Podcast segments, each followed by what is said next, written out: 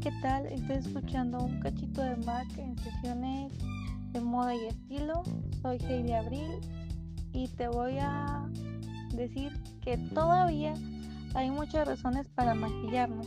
Es que llevamos más de un par de semanas desde que el gobierno nos pidió a todos quedarnos en casa para poder evitar contagios.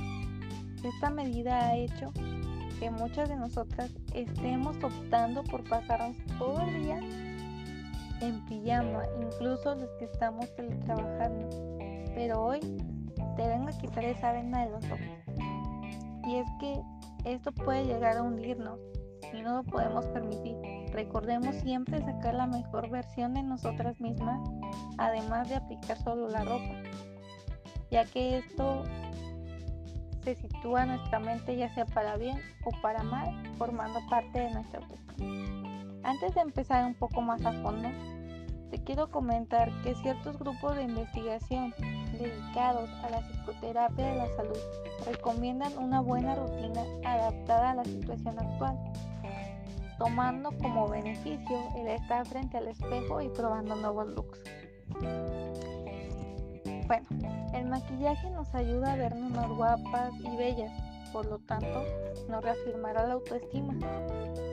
Además que el maquillaje es una de las herramientas más estupendas para aumentar tu belleza y disimular las imperfecciones.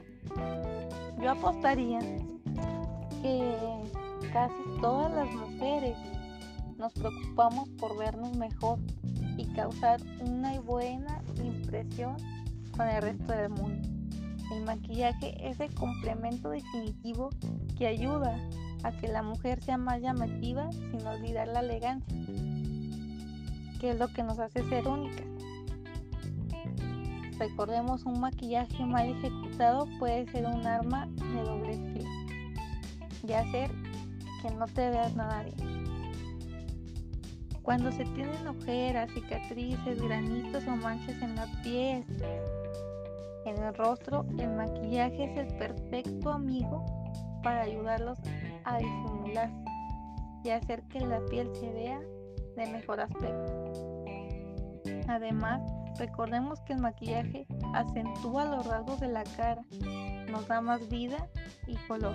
De esta manera nos vemos nosotros más bellas, frescas, elegantes y naturales. Y es aquí cuando me despido. Recuerda cualquier cosa, bla bla bla.